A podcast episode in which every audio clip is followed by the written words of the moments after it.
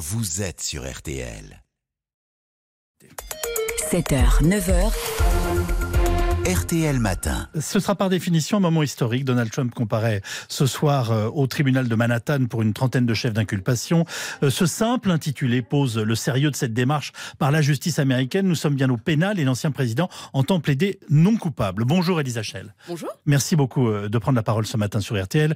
Vous êtes professeur de sciences politiques à l'université Paris-Nanterre et rédactrice en chef de la revue Politique américaine. On n'avait jamais vu ça? Effectivement, euh, c'est totalement inédit et la situation est, j'ai envie de dire, inespérée pour Donald Trump, euh, puisque ce procès, euh, il va plaider non coupable, puisque c'est ça qui va permettre d'avoir un procès, va durer des mois et ça lui donne une audience extraordinaire pour lever des fonds auprès de ses soutiens. Vous nous dites que d'emblée, il fait de ce qui, pour n'importe lequel d'entre nous, est une blessure incroyable de son image, il en fait déjà une capacité à mobiliser pour la prochaine présidentielle, je vous ai bien compris euh, Pour les prochaines primaires, oui, primaires, oui. Euh, avant euh, les élections présidentielles, mais oui, tout à fait. En réalité, dès son premier impeachment, le Parti républicain voyait dans ces procédures une opportunité, une opportunité de mobiliser l'électorat républicain qui est très sensible à sa victimisation. alors aujourd'hui, le Parti républicain est un tout petit peu plus divisé. Mais c'est une très grande opportunité pour lui. A-t-il un réel soutien aujourd'hui dans l'opinion publique américaine? L'opinion publique américaine, laquelle? Euh, C'est-à-dire que les républicains sont divisés, donc il y a une base, il y a à peu près 20% des Américains qui soutiennent Donald Trump quoi qu'il arrive. Euh, après, pour les autres, euh, c'est un tout petit peu plus compliqué. les autres républicains peuvent être tentés d'être pour celui qui peut gagner l'élection. Et jusqu'à présent, euh, Trump était plutôt donné euh, sur la voie de sortie, poussé par Ron DeSantis, mais cette affaire le relance. D'ailleurs, c'est une très mauvaise nouvelle pour les démocrates, euh, puisque pour le prochain démocrate qui sera candidat au présidentiel, affronter Donald Trump, c'était inespéré. Biden avait fait un excellent score face à Trump lors des précédentes élections. Donc, si Trump devait être condamné inéligible, par exemple, oui. ça serait une très mauvaise nouvelle pour les démocrates. Alors, on lui reproche quoi exactement? À l'ex-président? Les, les, chefs d'accusation n'ont pas encore été détaillés, donc on va en apprendre plus euh, là dans les aujourd'hui et dans les jours qui suivent. On parle d'une trentaine de chefs d'inculpation. Oui, mais le nombre. Est-ce que c'est pas une formidable façon de le victimiser, enfin? Alors le nombre n'est pas significatif puisque dans la justice américaine on peut subdiviser les chefs d'accusation, donc c'est pas tellement le nombre, c'est plus la nature. Le cas Stormy Daniels, euh, soulignons, soulignons d'abord que c'est pas le cas le plus grave euh, qui concerne Donald Trump aujourd'hui puisqu'il a déjà une procédure euh, concernant euh, la fraude électorale euh, dans les élections en Géorgie en 2020. Il a une procédure en cours sur son rôle dans l'invasion du Capitole. Il a encore une autre procédure, enfin même deux autres, sur les documents classifiés pour leur détention et obstruction à la justice concernant la détention de ces documents classifiés. Donc l'affaire Stormy Daniels, c'est une petite affaire. Ça veut dire qu'elle reste anecdotique à vos yeux? Alors, au début, oui, mais il faut voir ce qu'il y a dans le dossier. Pour l'instant, on ne connaît pas la solidité du dossier. Ce qui est reproché à Donald Trump, c'est pas tellement d'avoir payé une actrice porno pour son silence. Non, non. Euh, c'est d'avoir falsifié les comptes de ses entreprises. Voilà.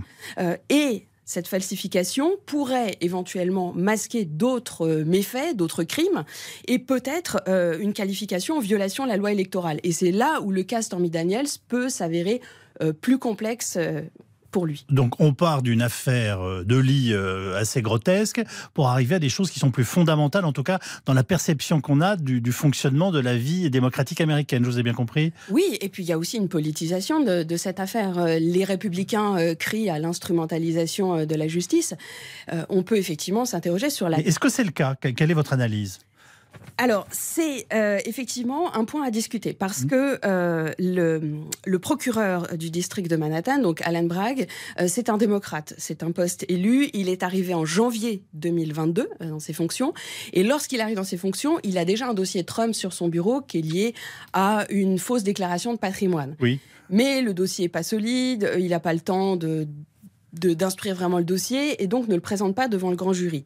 L'affaire est relancée euh, à l'été 2022 et effectivement, cette, euh, ce dossier donne une, grande visibilité euh, à, ce, à ce procureur new-yorkais. On sait que Trump est détesté dans, dans les milieux new-yorkais.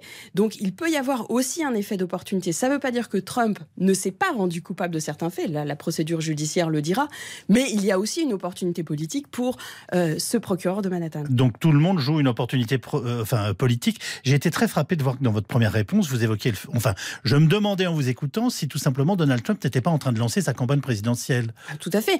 Il a annoncé sur son réseau social This is the final battle. C'est le combat final. Donc il est déjà en train de mobiliser ses troupes, il est déjà en train de lever des fonds. Donc Donald Trump ne s'est jamais rangé euh, de ses ambitions présidentielles.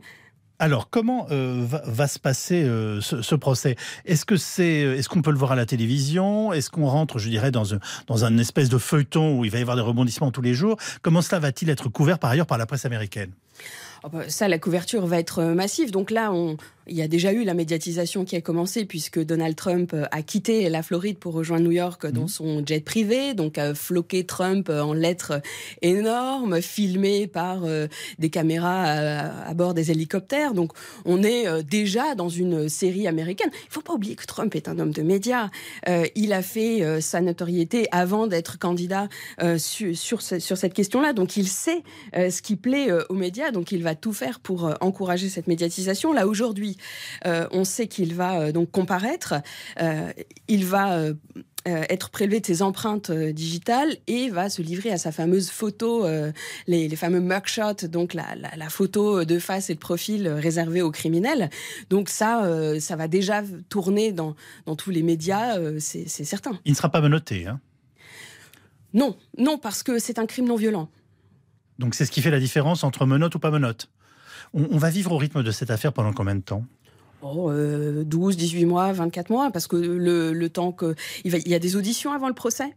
Euh, il y a euh, euh, après l'instruction du procès en lui-même. Et puis Trump a tout intérêt à faire durer le procès. Pendant ce temps-là, Joe Biden prépare sa future candidature?